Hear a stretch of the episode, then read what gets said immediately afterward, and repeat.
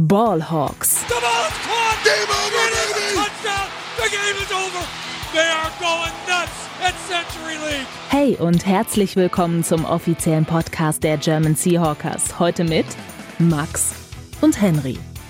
Einen wunderschönen guten Tag und herzlich willkommen zu einer neuen Folge Ballhawks. Es ist Mailbag-Time und wir haben vertauschte Rollen. Ich mache heute die Moderation, denn mit mir im Podcast-Studio ist der gute Max. Moin Max.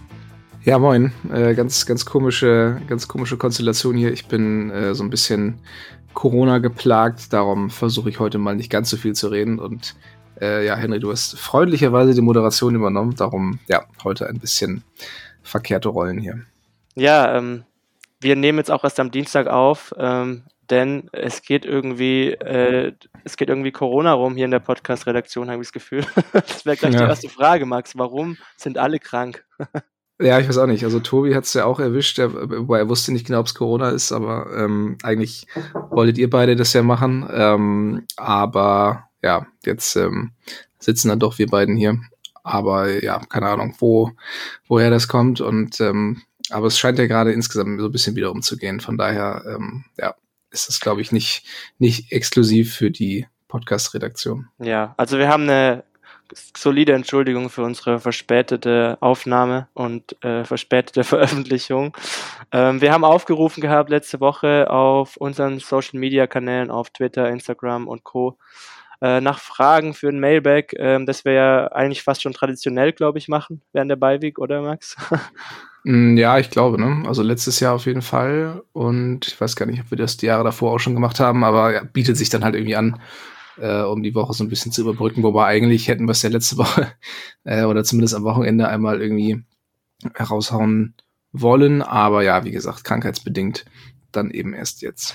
Genau, Corona kam dazwischen. Ähm, gut, äh, wir haben auch kein großartiges Skript für heute. Wir haben keine Seahawks News für euch, weil äh, demnächst auch jetzt in den nächsten zwei, drei Tagen die Preview direkt rauskommt und das ist dann eh sowieso aktueller für das Spiel gegen die Bengals. Deswegen starten wir einfach direkt rein, äh, ohne Trainer, ohne alles ins Mailback und ähm, ja, gehen auf eure Fragen ein, kreuz und quer. Wir haben es gar nicht angeordnet, deswegen seid gespannt. eure Frage kommt irgendwann, die ihr gestellt habt heute im Laufe der Folge. Ähm, Max, du bist der Experte jetzt heute hier für mich, wenn ich hier die Moderation übernehme, aber natürlich, ähm, ja, äh, diskutieren wir beide hitzig jetzt äh, die spannenden Fragen aus unserer German Seahawkers Community, wenn ich so nennen darf. Ähm, und ich steige einfach mal ein mit der ersten. Äh, wir haben jetzt Woche ähm, 6 gegen die Cincinnati Bengals und die Trade Deadline rückt näher. Und äh, wir haben hier eine Frage bekommen, äh, ob wir glauben, dass noch ein Trade passiert. Ja, schwierig. Also ich finde, ich meine, wenn man sich die letzten Jahre anschaut, waren die Seahawks ja jetzt nie besonders trade-freudig. Ähm, von daher gehe ich jetzt erstmal äh, nicht unbedingt davon aus, dass jetzt hier vor, kurz vor der Deadline noch irgendwas passiert. Ähm, zumal die Seahawks, wenn man sich die ähm, die, die, die Situation momentan anguckt, jetzt glaube ich auch nicht in der Position sind, irgendwie ein Trade entfernt vom, vom ganz großen Wurf zu sein. Also ich denke, die 49ers und, und Eagles sind schon klar die beiden dominanten Teams in der NFC und ähm, da ist jetzt halt die Frage, ob die Seahawks mit einem Trade ähm, zu, zu einem der beiden irgendwie aufschließen könnten. Ähm, falls jetzt vielleicht noch irgendwie eine krasse Verletzung passiert, das wäre für mich so der einzige, ähm, ja, das ist das einzige Szenario, in dem, in dem die Seahawks dann vielleicht noch äh, aktiv werden, aber ich glaube, wenn, dann wird es vielleicht eher irgendwie so eine Kleinigkeit. Also es ist ein richtiger, ähm, richtiger Blockbuster-Trade, äh, kann ich mir eigentlich nicht vorstellen. Ja, same. Also wenn dann so ein klassischer äh, Sneaky John Snyder Trade kurz vor der Deadline. Ich glaube, wir haben da noch nie großartig. Ich glaube, das letzte Mal, wo wir so einen Blockbuster Trade gemacht haben, vor der Trade Deadline, da war das höchste der Gefühle, glaube ich, der Jadavian Clowney Trade, den wir jemals gemacht hatten. Und das war dann für einen Drittrunden-Pick oder sowas. Also, mhm. ich glaube, Blockbuster-Trades, wenn dann vor der Saison. Aber, ja. aber diese kleineren Trades vielleicht, weiß ich gar ich wüsste jetzt ehrlich gesagt gar nicht, wo wir, also für welche Position wir ehrlich gesagt noch einen Trade machen sollten. Vielleicht für die Linebacker-Position, also Inside-Linebacker, keine Ahnung sowas mhm. in die mhm. Richtung. Aber ansonsten äh, sehe ich uns da eigentlich generell gesettet im Roster, muss ich ganz ehrlich sagen. Ähm, ja, deswegen, man, man, man, muss halt abwarten, was passiert jetzt noch bis Woche 8 haben wir ja noch. Also es kann sein, dass sich dann irgendein Spieler noch verletzt, dass es dann wirklich noch eine Need gibt, aber ich sehe es gerade auch noch nicht kommen, dass ja. noch großartigen Trade passiert. Nee, genau. Und die Seahawks haben ja auch gezeigt, dass sie mit Verletzungen auch ohne äh, weitere Trades umgehen können. Gerade in der Offensive Line gab es ja jetzt einige Umstellungen. Da können wir, glaube ich, hoffen, dass das Ganze jetzt Richtung, äh, Richtung Woche 6 wieder besser aussieht. Aber ja, ich glaube, da wird man erstmal mit den, mit den bekannten Gesichtern ähm, auch in, den, in die letzte Saison, in die, in die zweite Saisonhälfte gehen. Mm, ja. Äh, eine weitere Frage, die wir hier bekommen haben, ist Jamal Adams fit für die Bengals? ähm, ich meine ja, also ich habe äh, heute, glaube ich, gelesen, dass es relativ wahrscheinlich ist, dass er, dass er spielen wird. Äh, war ja. ja. mit einer Ge Gehirnerschütterung raus, aber hatte jetzt glücklicherweise die Bye Week, um sich, ähm, ja, um, um wieder gesund zu werden und ähm, sieht, stand jetzt, glaube ich, danach aus, als würde er spielen können. Ja, ich glaube, Carroll hat gestern noch gesagt, dass heute erwartet wird, dass er die, dieses Concussion-Protokoll cleart. Ähm, ja. Von dem her, ja, er wird wahrscheinlich spielen. Ähm, und daran anschließend ähm, eine weitere brisante Frage, fast schon. Wenn der Vertrag von ähm, Jamal Adams heute ausläuft, beziehungsweise ich sage jetzt mal nach der Saison ausläuft, wahrscheinlich besser, äh, was würden wir ihm bieten? ja, also ein ähm, Apfel und ein Ei. Nee, genau. Nee, vielleicht irgendwie so ein, so ein Prove-It-Jahr, äh, dem er dann auch mal irgendwie durchspielen muss und zeigen mhm. muss, dass er verletzungsfrei bleiben kann. Also, ja, ähm, ja ich weiß nicht, irgendwie ein Jahr sieben Millionen oder so. ja, ich meine, also, ich mein, ja, wenn man sich jetzt den, den Vertrag von Jamal Adams äh, und sein Cap-Hit vor allem anschaut, äh, ich glaube, der Vertrag wurde ja auch nochmal sozusagen restrukturiert und ein bisschen Cap-Space gespart dieses Jahr. Ist, glaube ich, gar nicht so einfach, da nächstes Jahr wieder rauszukommen. Äh, wenn ich gerade mal reinschaue auf Over the Cap, also der hat dieses Jahr ja jetzt ein Capit von nur in Anführungsstrichen 11 Millionen, aber 2024 einen Capit von 26 Millionen. Das ist schon Wahnsinn. Und mhm. man würde nur 6 Millionen einsparen, hätte einen Dead Cap von 20 Millionen, wenn man nächstes Jahr rauskäme. Also weit davon entfernt von dem, was wir ihm eigentlich zahlen würden, wahrscheinlich beide. Ähm, sehe ich es genauso wie du. Also dass er überhaupt nicht auf dem Feld äh, äh, quasi, also nicht, nicht wirklich beweisen konnte, irgendwie regelmäßig äh, available zu sein, auf dem Feld stehen zu können. Das drückt den Preis schon sowieso. Dann der Safety-Markt, der ja sowieso äh, ligaweit eigentlich total am Boden ist.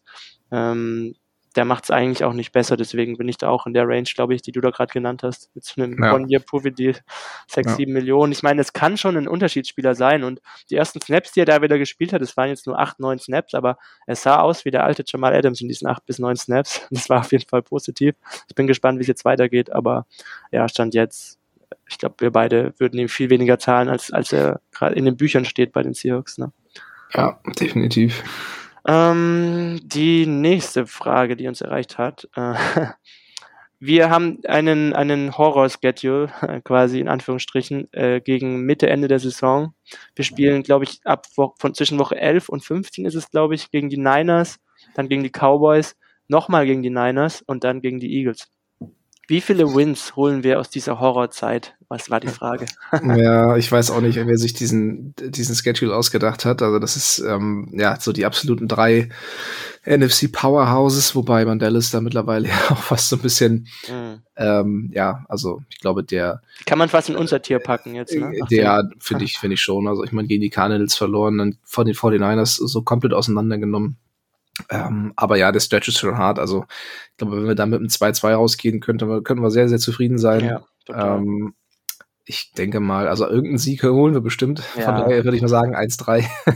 Ich glaube ähm, auch, also idealerweise, es wird halt ein, das, halt ein Härtetest, ne? Ja, ja, idealerweise Thanksgiving gegen die Niners, weil da, äh, ich glaube, irgendwie um die 100 unserer Mitglieder im Stadion sind. Ähm, ah, das wäre natürlich äh, ein perfekter Moment, um die Niners dann mal zu besiegen.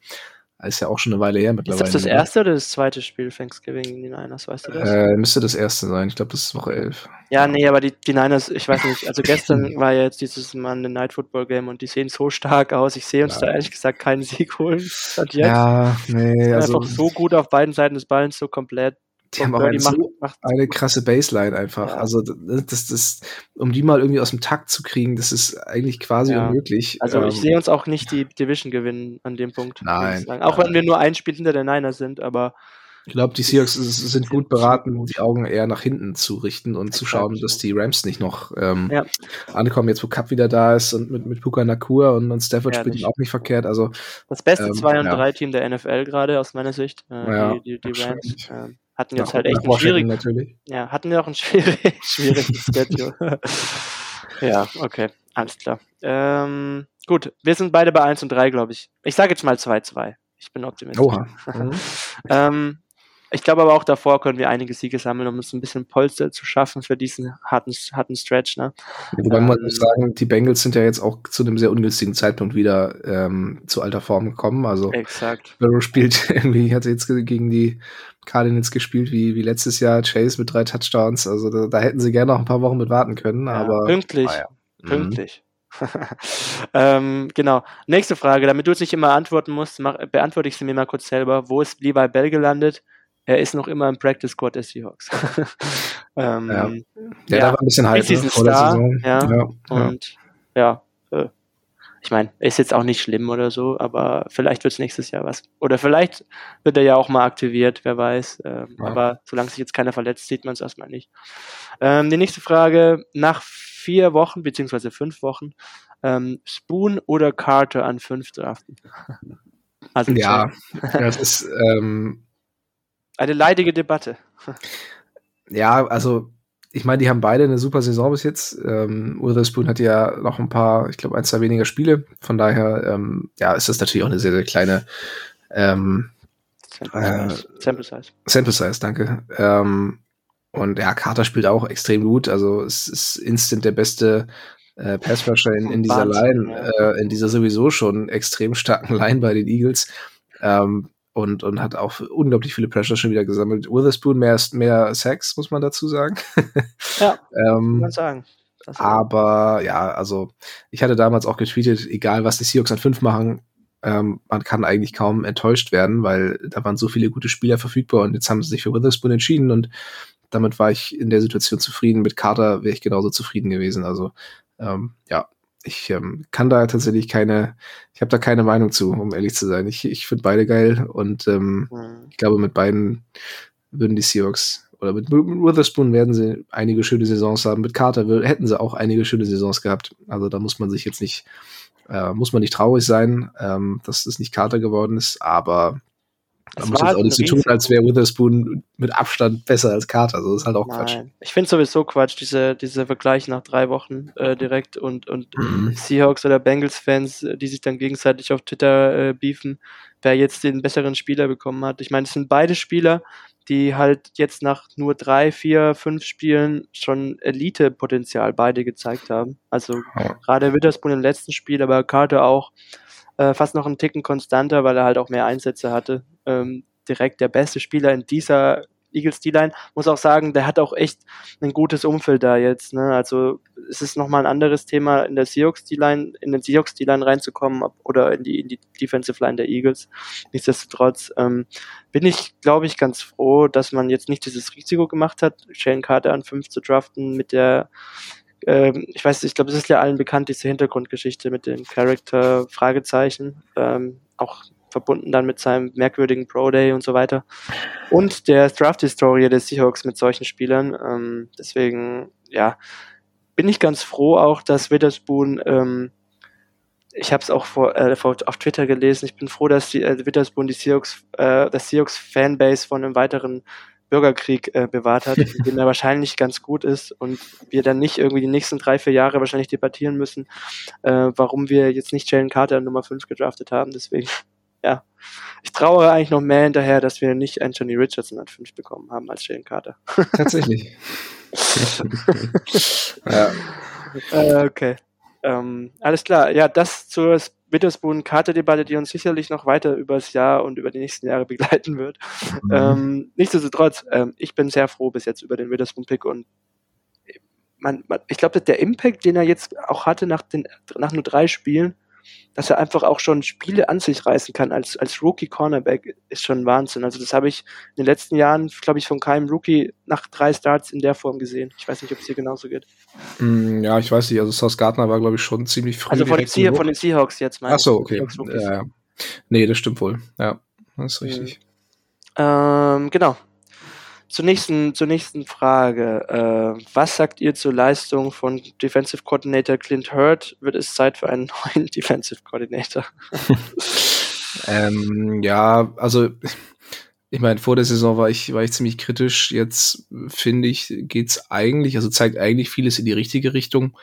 Äh, Gerade die Laufverteidigung ist stark verbessert im Vergleich zur letzten Saison. Das war ja die absolute Schwachstelle bei den Seahawks. Jetzt ähm, haben sie da wirklich einiges getan. Ähm, auch schematisch äh, haben, verteidigen sie den Lauf dieses Jahr anders. Ich glaube, das hat auch Früchte getragen. Absolut, ja. Ähm, also ne, kein, kein, Spiel bis jetzt, glaube ich, mit, mit 100 Yard Rusher und insgesamt auch Yards per Carry sind die Seahawks auch eines der, eine der effektivsten Defenses in der Liga.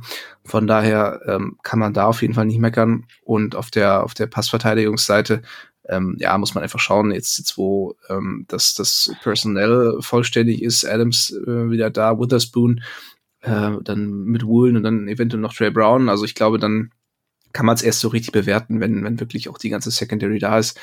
Ähm, Linebacker bleibt für mich ein Fragezeichen. Ja, total. Aber ähm, ja, da muss man halt mit dem arbeiten, was man, was man da irgendwie hat. Von daher ähm, ist jetzt, jetzt momentan eine komische Situation, finde ich, um über Clint Hurd zu diskutieren, weil gerade läuft eigentlich vieles besser als letzte Saison. Ja, ähm, man muss auch sagen, nach Woche 1, da hatte ich echt, war ich, war ich wieder sehr skeptisch, was ja. die Defense der Seahawks angeht, aber seit Woche 2 sind die Seahawks äh, nach Expected Points die viertbeste Defense in der NFL. Ja. Ähm, gegen den Pass nicht ganz so stark, da Nummer 9, äh, was diese Effizienzmetriken angeht, äh, gegen den Lauf, aber äh, die beste äh, Verteidigung der Liga, also seit Woche 2 jetzt. Wenn man aber die Laufverteidigung beispielsweise auch saisonweit ähm, betrachtet, ähm, da sind die Seahawks, glaube ich, auch ziemlich weit vorne. Muss ich mal ganz kurz nachschauen. Wobei man sich jetzt auch die gegnerischen Offenses äh, einmal anschauen muss. Und ja. ähm, abgesehen von den Lions war da bis jetzt auch noch relativ äh, wenig, ja, waren da relativ wenig Top-Mannschaften dabei. Von daher muss man das, glaube ich, auch ein bisschen. Total, total. Also es ist wirklich betrachten. noch früh in der Saison. Ähm, aktuell, aber sehe ich jetzt nicht, dass man irgendwie sich von Clinton trennen müsste nach der Saison. Äh, oder dass es Zeit wäre für einen neuen Defensive Coordinator. Ähm, genau. Nächste Frage, Kaffee oder Tee? Wer hat die Frage gestellt? Ja, weiß ich auch nicht. Also jetzt gerade jetzt gerade trinke ich tatsächlich einen Tee. Ähm, dadurch, dass ich auch so ein bisschen am Kränkeln bin. Ansonsten finde ich es auch mal ganz schön, so, einen, so einen schönen schwarzen Ostfriesentee. Also damit kriegt man mich auf jeden Fall. Ostfriesentee. Ja, safe. Also so äh, Kaffee, Kuchen ist bei mir dann eher Tee und Kuchen. Äh, Kaffee ist für mich dann oftmals eher so ein, so ein Mittel zum Zweck, um irgendwie wach zu bleiben. Okay, okay. Ähm, oder halt mal so ein, so ein schöner Espresso nach dem Essen oder so. Da, da bin ich schon auch dabei. Aber wenn ich mich entscheiden müsste, dann wäre ich bei Tee. Bei mir ist es so, ähm, ich trinke eigentlich beides nicht regelmäßig, aber generell würde ich immer zu Kaffee tendieren. Ich bin jetzt auch gerade in Spanien und ich meine, wenn man da irgendwie äh, mittags irgendwie oder Siesta macht oder so, da gibt es immer irgendwo über, keine, Ahnung, Kaffeegeschichten oder zu Frühstück. Äh, das Problem ist bei mir so zeittechnisch, dass ich mir selber halt nie Kaffees mache. Also wenn, dann hole ich mir irgendwo in, in so einen Kaffee, äh, in so einer Bar quasi einen Kaffee jetzt zur Zeit mhm. auch. Oder der Cafeteria von der Uni. Ähm, ja auch mega billig, viel billiger als in Deutschland, ist schon krass. Also so ein Kaffee ja. für einen Euro oder so. Kannst du dir gar nicht vorstellen in irgendwie so einem deutschen Coffeeshop oder so. Ähm, deswegen Team Kaffee auf jeden Fall. Ähm, ab und zu auch mal ein Espresso, wenn ich richtig müde bin. Aber generell, vielleicht auch eine andere kontroverse Frage. Kaffee mit Milch oder ohne Milch? Nee, ohne. Ohne. Nee, nee. Ja, ja. Ich, bin, also ich bin total der, total der softe Typ, was das angeht. viel Milch und viel Zucker. Ja, oh Gott, oh Gott, nee. Also mein Tee trinke ich mit, mit Zucker, ja, also Kandiszucker oder, oder so Süßstoff, ähm, das, das schon. Aber Kaffee, also wenn dann, also gerade so ein Espresso, also das ist natürlich. Ähm, ich will den Geschmack einfach irgendwie genießen und nur schwarz schmeckt mir nicht so richtig. Mhm. Und bei, bei Tee ist es auch so eine Geschichte, deswegen mag ich, glaube ich, Tee nicht so stark, weil es einfach nicht so viel Geschmack hat und Tee bei mir Boah, auch. Also das ist, also ja, Tee ja, ja. Viel, also das ist, äh, da, da pisst du gerade aber einigen ans Bein. Also. okay, okay. Ich kann, Tee, wenn ich, wenn ich krank bin. Tee, wenn, immer, wenn ich krank bin. Sonst eher selten. Damit ist die Sache für mich geklärt. ähm, okay. Jetzt wieder zu den wichtigen Fragen. ähm, was ist die größte Baustelle nächstes Jahr? Linebacker? Fragezeichen. Puh, also nächstes Jahr ja, schätze schon Linebacker. Also John Brooks Vertrag läuft aus. Ähm, Devin Bush ist ja auch nur für, auch nur für ein Jahr verpflichtet und äh, Bobby Wagner ist ja auch nur ein Jahr, ne? Also ja, exaktamente. Ja. ja, das heißt, wir haben nächstes Jahr eigentlich keinen, keinen richtigen Linebacker unter Vertrag. Ähm, und selbst wenn man sagt, die Positionsgruppe ist nicht ganz so wichtig, sollte man da doch schon genügend Leute verfügbar haben, um diese Position irgendwie zu besetzen. Mhm. Ähm, ja, aber für mich äh, Linebacker auf jeden Fall äh, Nummer eins. Ähm, ansonsten, ja, Safety ist gesettelt, Cornerback auch. Ja, ich, ich frage mich gerade vielleicht Interior O-Line vielleicht. Wobei, also, mm, wobei ja. wir haben da Rookies gedraftet. Ich meine, ich habe nur gerade an Damian Lewis gedacht, der dessen Vertrag ausläuft. Ja, da bin ich auch mm. gespannt, wie, wie viel man ihm dann plötzlich zahlt. Ähm, weil, ja, vielleicht lässt man ihn einfach gehen, wer weiß. Ja, ja das finde ich schon schade. Also, ah. so einen Ersatz musst du erstmal finden. Ähm, ja. Von daher. Schwierig, schwierig.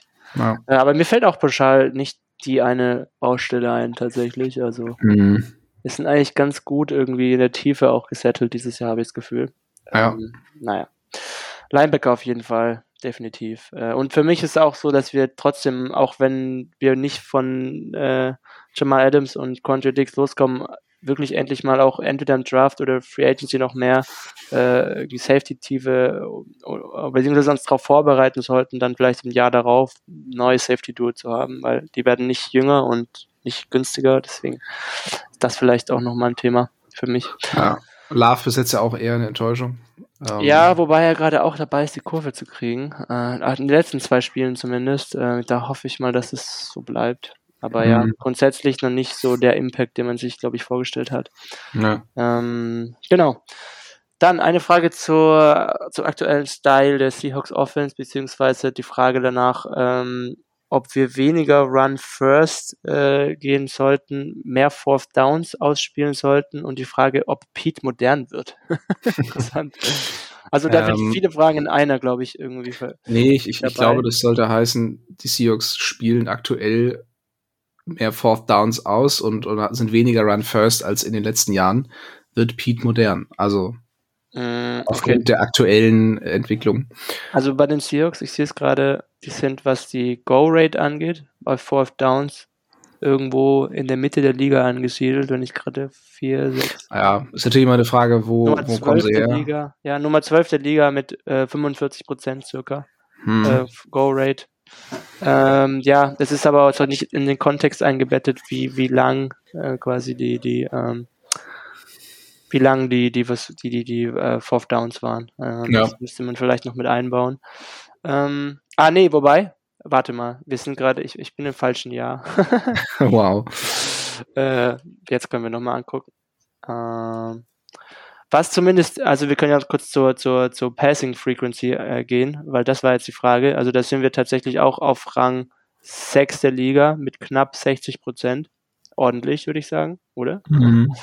Ähm, man merkt auch, dass man sich da irgendwie gar nicht auf irgendwas versteifen muss, auch mit Geno Smith, weil er wirklich, glaube ich, aus unterschiedlichen, ähm, aus unterschiedlich, unterschiedlichere Konzepte vielleicht auch äh, bespielen kann, wie, wie Russell Wilson. Ähm, und man vielleicht deshalb auch irgendwie flexibler ist und vielleicht auch ähm, passlastiger sein kann. Ähm, weil Wilson, glaube ich, schon äh, manche ähm, Konzepte also bei, in manchen Konzepten, gerade äh, äh Dropbacks, so Five-Step, Seven-Step Dropbacks, dann nicht so wirklich effizient war. Das ist mit Gino Smith, glaube ich, nicht der Fall und man, glaube ich, deshalb auch passlästiger sein kann. Ich weiß nicht, ob, dir, ob du das ähnlich siehst. oh, sorry. ähm, ja, also ich, ich denke schon, dass Gino da auch ein bisschen mehr eröffnet. Ähm, aber ich glaube auch, dass das nicht unbedingt ein Ding von, von Pete ist, sondern dass er, dass er Shane Waldron da einfach so ein bisschen mehr äh, freie Hand lässt mittlerweile. Und dass das Gesamtkonstrukt Offense besser funktioniert. Also ähm, Offense, ähm, also, also Run und Pass Plays gehen ja so ein bisschen Hand in Hand und, und folgen bei den Seahawks mhm. mittlerweile ja auch einem, ähm, ja, einem, einem, einem Scheme, das, das darauf aufbaut, dass ähm, eben beides funktioniert und ich glaube, das klappt ja. momentan auch einfach ganz ich gut. Mein, wir könnten sogar, sogar noch, also wenn es nach meinem Geschmack ginge, könnten wir sogar noch passlastiger werden, weil wir gerade auf diesen Early Downs, ähm, wo wir ja knapp 60 Prozent passen dieses Jahr, ähm, die fünft effizienteste Offense sind mit 0,35 Expected Points per Play. Mhm. Also die Late Downs, die ziehen uns da sogar noch runter. Auf den Early Downs sind wir, wenn wir passen, also bei Gino Dropbacks halt ziemlich gut. Ähm, ja. Jetzt nochmal zurück zu den ähm, Fourth Downs. Also da ging es eben darum, in, in dieser Statistik auf äh, runningbacks.meta.com ähm, geht es darum, also die Frage, wie oft gehen Teams dafür, wenn sie quasi laut dem Calculator von Ben Baldwin es, es machen sollten und da sind die Seahawks tatsächlich in der Mitte der Liga irgendwo anzusiedeln auf Rang 16, 17, irgendwie sowas in die Richtung. Ja. Mhm, also ja. Pete Carroll wird, glaube ich, nie der, der aggressive Fourth Down Coach werden, der ja. äh, jetzt irgendwie bei anderen Teams gibt. Deswegen ja, habe ich meine Hoffnung da schon so ein bisschen aufgegeben, aber ich habe auch das Gefühl, dass er sich so ein bisschen, also ganz leicht ins, zum, zum Positiven gewandelt hat, wenngleich die Entscheidungen immer noch irgendwie willkürlich wirken bei Pete Carroll. ja, das stimmt. Also, ja, das ist, das ist, glaube ich, so das Ding. Ähm, ja. Ansonsten, nächste Frage. Ähm, bleibt Chino Smith über 2025 hinaus der Quarterback der Seahawks? ähm, ich sage nein. Also ich glaube tatsächlich, dass die, dass die Seahawks bis dahin sich ähm, ja, irgendwie umorientieren in Richtung Draft möglicherweise. Äh, John Schneider hatte ja auch in den letzten Jahren immer mal wieder schon durchklingen lassen, dass er durchaus ähm, also dass er einem, einem Rookie-Quarterback nicht abgeneigt war. Damals gab es ja auch schon Gerüchte um Josh Allen. Ähm, also ich, ich glaube, ich glaube, die Seahawks haben da nochmal Bock drauf. Ich weiß nicht, ob Carroll da nochmal Lust drauf hat mit seinen 71 mhm. oder 72 mittlerweile. Aber ähm, ja, ich glaube halt, ist auch nicht mehr der allerjüngste. Von daher. Ich glaube halt echt, dass wir, Gino, dass wir Anthony Richardson an 5 genommen hätten. Äh, und ohne jetzt irgendwie persönliche Gefühle mit reinspielen zu lassen, ja. aber ich glaube, die hätten den genommen an fünf und dann wäre er wahrscheinlich nächstes Jahr schon weg gewesen, Gino Smith. Ja. Ähm, und jetzt gerade glaube ich, dass er auf jeden Fall noch 2,24 der Quarterback sein wird, weil man auch die Regression irgendwie, also das, also der ist jetzt nicht so, dass er irgendwie ja, total nachlässt oder so, oder dass das jetzt eine äh, fluky Year war letztes Jahr. Also das, das sieht man dieses Jahr auch nicht, weil er einfach konstant ungefähr genauso gut spielt wie letztes Jahr für mich. Ähm, mhm. außerdem würde man dann auch auf einem Dead Cap von 17 Millionen sitzen äh, und man würde ohne Quarterback vor allem dastehen, beziehungsweise höchstens mit einem Rookie-Quarterback. Da gibt's glaube ich, nachher auch noch eine weitere Frage dazu zu dem Thema. Ähm, deswegen, ja, 2025 ist das ähm, letzte Vertragsjahr von, von Gino Smith. Da hat er einen Capit von 33 Millionen, aber man könnte halt 25 davon sparen. Deswegen ist es eigentlich so ein natürliches Jahr, wo man rausgehen kommen, rauskommen könnte aus dem Vertrag. Wenn man in 2024, glaube ich, halt den Quarterback draftet, in dem man halt das Vertrauen hat, dass, dass er da übernehmen kann. Das ist mhm. halt das, also das hängt für mich dann schon davon, glaube ich, ab. Also ich glaube halt, wenn Gino Smith die nächsten zwei Jahre so weiterspielt wie jetzt gerade, also 2023 und 2024 und man jetzt nächstes Jahr keinen irgendwie vielversprechenden Top-Quarterback oder sowas in die Richtung holt, dann ist er, glaube ich, aus meiner Sicht noch 2025 auch der Quarterback und man restrukturiert vielleicht auch den Vertrag nochmal oder irgendwas in die Richtung. Das kann ich mir ja. schon vorstellen. Ja, ist immer eine Frage, wie, ähm, wie die Saisons dann eben aussehen, ob die ja. Seasons einbrechen, wie die Draft Prospects auch fallen. Also ja, ich meine, wenn da dann auf einmal ähm, ein, ein, ein Quarterback verfügbar ist äh, am, am Punkt, an dem die Seahawks draften, den, den die Seahawks irgendwie total gern mögen. Ähm, Spencer ja. Rattler zum Beispiel. ja, zum Beispiel. Nein, ähm, dann äh, ja, wird Schneider da, glaube ich, auch nicht so lange zögern. Ähm, Wobei er nie wirklich aggressiv war. Also ich habe irgendwie das Gefühl, John Snyder hätte ja, also man, man, man, man liest dann immer drei Jahre später gefühlt, den Quarterback wollten wir und den und da war mhm. Schneider total verliebt drin und nie machen wir diesen aggressiven Move, den irgendwie die Panthers jetzt gemacht haben, wobei der Move auch irgendwie braindead war, aus meiner Sicht. also im, im Prozessual gesehen, aber äh, wir, wir, wir, wir sind auch dieses Jahr in der Position gewesen, vielleicht ein Ticken aggressiver zu sein, haben es ja nicht gemacht irgendwie. Deswegen frage ich mich auch so, ist er wirklich so desperate? Ich glaube irgendwie nicht. Also ich glaube, für ihn muss es einfach so passen, dass für ihn der Value auch stimmt, an dem Punkt diesen Quarterback zu nehmen. Und ja. er muss dann auch von dem Quarterback irgendwie überzeugt sein. Und ich glaube, weil all diese Faktoren irgendwie bei, bei John Schneider zusammenkommen müssen, kam es auch, glaube ich, noch nie dazu, dass wir dann einen genommen haben, beziehungsweise es macht es halt unwahrscheinlicher und es hat einfach nicht sollen sein bis jetzt. Das ist irgendwie meine Erklärung. Ja, das stimmt. Ja, okay.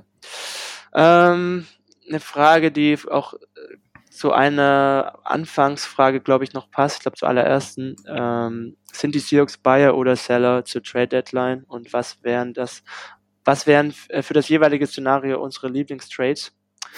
ähm, also, ich glaube, schwierig. Also, Also wenn, ich, wenn, wenn dann eher Bayer. ja, Ähm, vielleicht, was, vielleicht auch Seller, wenn man irgendeinen Spieler wie die Eskridge äh, verscherbeln könnte. oder so. ja, gut, aber da tradet ja keiner für. Also Nee, da hast du dann nee, vielleicht so einen Late-Round-Pick-Swap, aber Nee, das ist ähm, unrealistisch. mehr. Ja. Ja. Nee, also wenn dann Bayer für mich auch. Ähm, Mhm. Und was wäre mein Lieblingstrade? Oh Gott. Ich, ich, also ich hätte einen. Ich hätte auch einen, aber das wäre halt so ein Blockbuster-Trade, ne? Ja, ja, sag mal. Max Crosby. Oh ja. Mhm. aber da müsstest du halt, glaube ich, in First 2,24 für bezahlen. Das wäre, Naja, glaube ich, realistisch, mindestens. oder? ja, ja. Max ist halt ein Elite-Pass. Ja, also das, so ein, so ein Elite-D-Liner, ne? So ein Elite-Pass, Mhm. boah, das wäre schon geil. Ja. Ich hätte auch, also ne, die, die Raiders sind ja durchaus ein Team, die drüber nachdenken könnten, ähm, so ein bisschen Draft-Munition zu sammeln, weil das läuft, also ne, dieses Team ist halt irgendwie äh, nichts halbes und nichts Ganzes, die, die werden über die nächsten Jahre nicht konkurrenzfähig sein, von daher ähm, schon möglich, dass, dass die versuchen, da irgendwie vielleicht äh, Leute an Land zu ziehen für einen Trade, aber Crosby hat ja auch gerade seinen Vertrag ist verlängert, von daher Ja. ähm, ist ja auch noch gar nicht so alt, also der könnte ja durchaus auch über einen Rebuild hinaus noch beim Team bleiben, darum halte ich das auch eher für unwahrscheinlich. Ähm, mein, ich habe auch so einen Blockbus- Blockbuster, Ja, ja. äh, und zwar ähm, Denver Broncos ja auch Ah. richtig am Abschmieren. Dachte ich mir gerade auch Ähm, schon, also Broncos im Seller, ja. Ja, genau. Und ähm, auf der defensiven Seite gibt es einen, einen Cornerback, der wahrscheinlich auch zu Oh, zu den, zu den Top 5 der Liga gehört. Und unfair. Woolen, Devin Witherspoon und Patrick Sertain äh, in, in einer Secondary Junge, Junge. würde Junge. mir, würde mir gut gefallen. Vor allem dann- Witherspoon dauerhaft Ja. in, in den Slot rücken. Ähm, Sertain und Woolen auf Außen. Ei, ei, ei. Junge, Da hätte ich Bock Das- drauf. Da hätte ich, da hätte ich schwer. Bock drauf. das ist ja geisteskrank. Also Ja, Dann aber da natürlich halt- auch der Preis, ne? Also, Witherspoon als Playmaker einfach, ja, ich glaube, den, den, den werden sie einfach auch aus Prinzip nicht verkaufen. Aber die Vorstellung ist auf jeden Fall monströs, ja. ja. Ansonsten, ähm, Nick Bosa wäre es noch für mich. Nein, Spaß. Na gut, der, der auch, der hat ja auch gerade verlängert. Also, ähm, Nein, nein, das war jetzt nur ein wirklicher Spaß, ja. weil ich einfach, ich hasse es, dass sie, dass sie von Niners einfach den besten Pass der Liga haben. Das kotzt mich einfach an. Ja, den haben die Browns. Okay, ja, aber vielleicht dann den zweitbesten oder drittbesten. Ja. Nee, und, und auf Seller-Seite fiele mir auch eigentlich nur ähm, Tyler Lockett ein, weil äh, aber dafür hätte Oh, Jace, weiß da hätte. JSN halt auch irgendwie mehr zeigen müssen bis jetzt, um, um ähm, ne, damit man ihm diese Rolle zutraut. Weil Lockett ist jetzt auch äh, irgendwie 31, aber sein Vertrag bietet sich, glaube ich, auch nicht wirklich an für einen Trade. Ähm, da würden die Seahawks auch ordentlich Dead Cap schlucken. Mhm, Wobei, mir fällt daher- vielleicht eine ein. Mir fällt vielleicht eine ein und es wäre ähm, hier, Edge Rusher. Ähm, sag mal, warum fällt mir jetzt der Name nicht ein? Unser, unser dritter Edge Rusher, wer ist das? Taylor? Nicht Taylor, Derek, Derek, äh, nee, Darrell. Darrell Taylor. Kommt Das ist mal der Running Gag, dass ich nicht wusste, wer das ist. Aber. ist in seinem letzten Vertragsjahr, äh, bekommt keine Starting Snaps mehr. Vielleicht spielt Ja, sich Derek Hall noch mehr in den Vordergrund. Wer Andererseits, tradet, wäre also ich was kein kriegst du Fan für den? davon. Einen Sechs-Runden-Pick? oder so? ja, ich wäre kein Fan, weil man auch sich dann der Tiefe beraubt. Ne? Ja. Also Seahawks auf jeden Fall Bayer, wenn, wenn überhaupt. Wären dann Bayer. Aber ich glaube, wir sind beide, haben es ja schon gesagt, wir glauben nicht, dass noch irgendwas passiert, wenn sich keiner Nein. mehr verletzt. Äh, okay. Ähm, also wenn das jetzt passiert mit Max Crosby, dann Certain. nicht das Orakel. Speak it into existence. Ähm, ja, wir haben gerade schon über ihn geredet. Ähm, unsere nächste Frage ist, was denn mit Chase N los ist und wann er endlich seinen Breakout haben wird. Ja, da haben wir jetzt auch die oder? letzten, haben wir die letzten Folgen ja auch schon äh, viel drüber geredet und ich glaube, man muss einfach geduldig sein und, und ähm, es ist auch oftmals ein ähm, Formationsding. Also die Seahawks spielen ja relativ viel 12 oder, oder 13 Personnel sogar und da ist Chase Ende natürlich nicht auf dem Feld.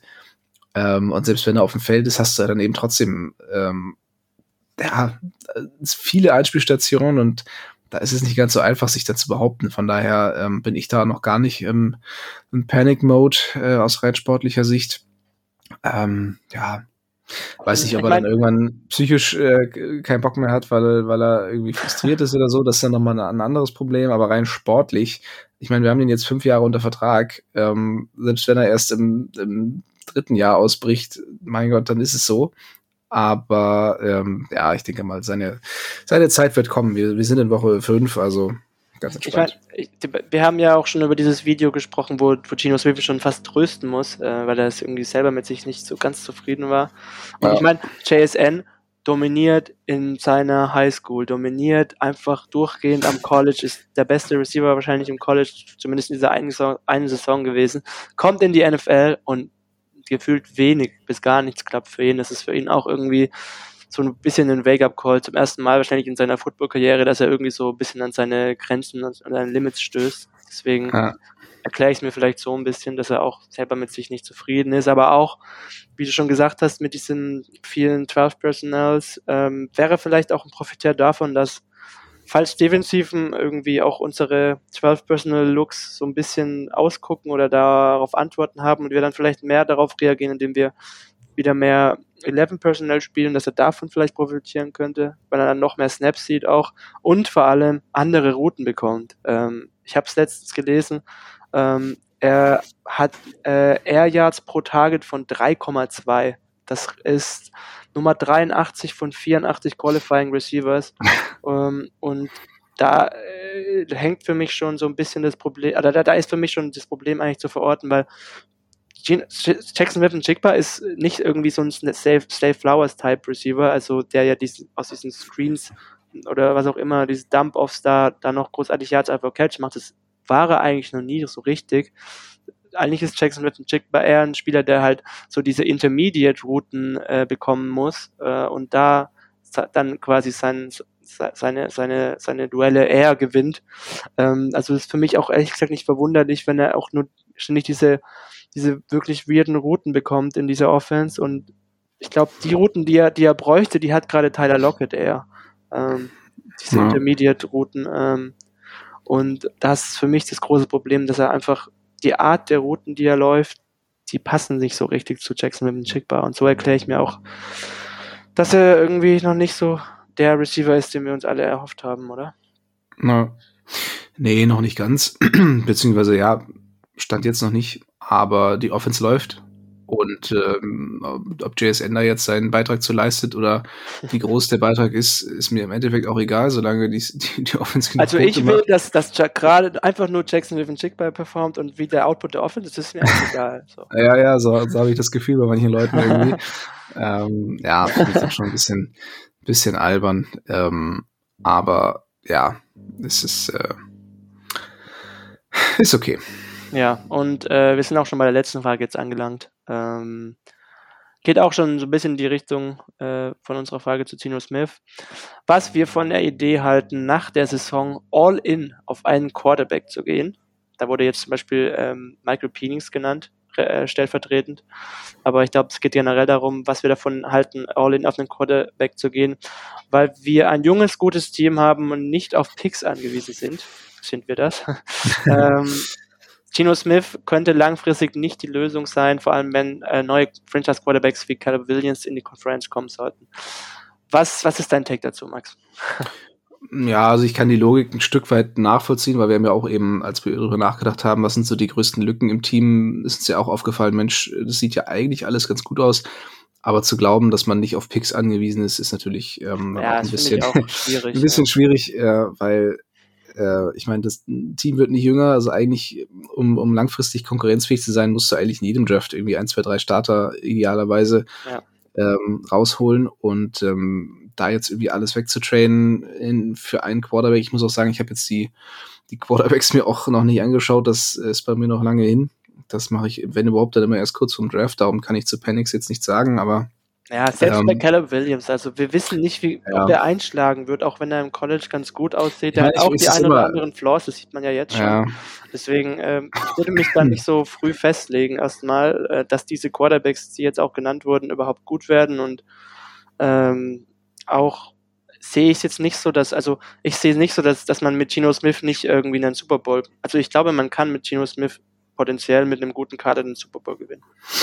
Wenn, wenn alles passt und die Konkurrenz nicht so gut ist. Nee, nicht, nicht, was heißt nicht alles passt? Ich sehe Gino Smith als Borderline Top 10 Quarterback, so wie er gerade spielt. Und das ist halt für mich gut genug, wenn man ja. ein, ein gutes Team drumherum hat. Also so, so Wobei, wie er jetzt gerade spielt, also gegen die, gegen die Giants, das war ja auch schon, war jetzt nicht ganz so pralle. Ähm, ja gut, da war er auch dann das halbe Spiel so ein bisschen verletzt. Ne? Ja, aber auch in der ersten Halbzeit, das sah jetzt nicht, ähm, ja, sah jetzt nicht Top 10 aus, sagen Nein, so. Ja, ich meine, was, was jetzt also so diese 10 bis 15. Diese, diese ja, Effizienzmetriken angeht, da war jetzt irgendwie so eher im Mittelfeld zu verorten, aber jetzt auch, ja. wenn man sich das, den Film anschaut, sage ich. Wer hat den Film ja, schon angeguckt? Ne? Ja, natürlich. Gerade bei PFF zum Beispiel ist er Nummer 9 als 9, 9 bester Quarterback gerankt. Ähm, mhm. Also ich glaube, da ist halt schon Substanz hinter und es ist für mich trotzdem ein Quarterback, der zwar klares, klar sein Ceiling irgendwo hat und nie in diese Top 5 Riege stoßen wird, aber halt trotzdem dieser Borderline Top 10 Quarterback ist und für mich kann man mit dieser Art von Quarterbacks, die auch ein bisschen mehr machen als nur Game Manager sein, ähm, äh, einen Titel holen definitiv. Ähm, ja. Siehe 49ers. Siehe 49ers, ja. Brock Purdy, der Borderline Top 10 Quarterback. ja. Ja, äh, das war noch eine Frage. Findest du, Brock Purdy sollte MVP werden? Ähm, ich finde, Kyle Shanahan sollte MVP werden. Ich finde, ich finde 49ers-Fans sollten sich nicht so stark mit Adrian Franke auf Twitter beefen. Das ist, äh, damit ist jeder Franchise gut geraten, ja. Auch, auch Dolphins-Fans äh, vor ein paar Wochen und wer war es davor? Jets. Ja. Also irgendwas ist immer. Ähm, von daher, irgendwer hat immer Stress. Darum, genau. Ja. Äh, und damit sind wir. Darum schön, schön humble bleiben, wie wir Seahawks-Fans. Exactly. Ja, wir haben den besten Ruf, glaube ich. Äh, ich denke allen auch. Fanbases, so sehe ich ja. zumindest. Nein, ähm, es gibt auch coole 49ers-Fans. Grüße gehen raus an Lars und James. Ähm, ja. ähm, ja, wir sind durch mit dem Mailback ähm, nach gut 40 Minuten. Ähm, Entschuldigung nochmal, dass es so spät kam. Äh, jetzt habe ich doch noch eine aller, allerletzte Frage. Mhm. Warum hört sich meine Stimme heute so, so gut an? Ich weiß es nicht, Henry. Hast du vielleicht endlich äh, das Paket aus der Packstation geholt? ja.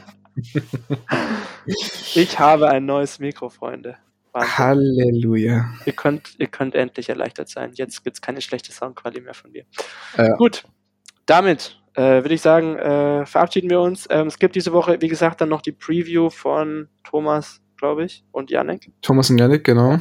Die nehmen, glaube ich, auch äh, heute oder morgen auf. Ähm, und ja, ich wünsche euch jetzt schon mal, uns jetzt schon mal ein cooles Spiel gegen die Bengals, äh, weil wir da jetzt auch nicht dabei sein werden bei der Aufnahme. Und äh, ja, würde sagen, wir verabschieden uns wie immer mit einem gemeinsamen Go Hawks. Go Hawks. Touchdown Seahawks! Weitere Infos zu den German Seahawkers gibt's natürlich auch auf unserer Website unter germanseahawkers.com.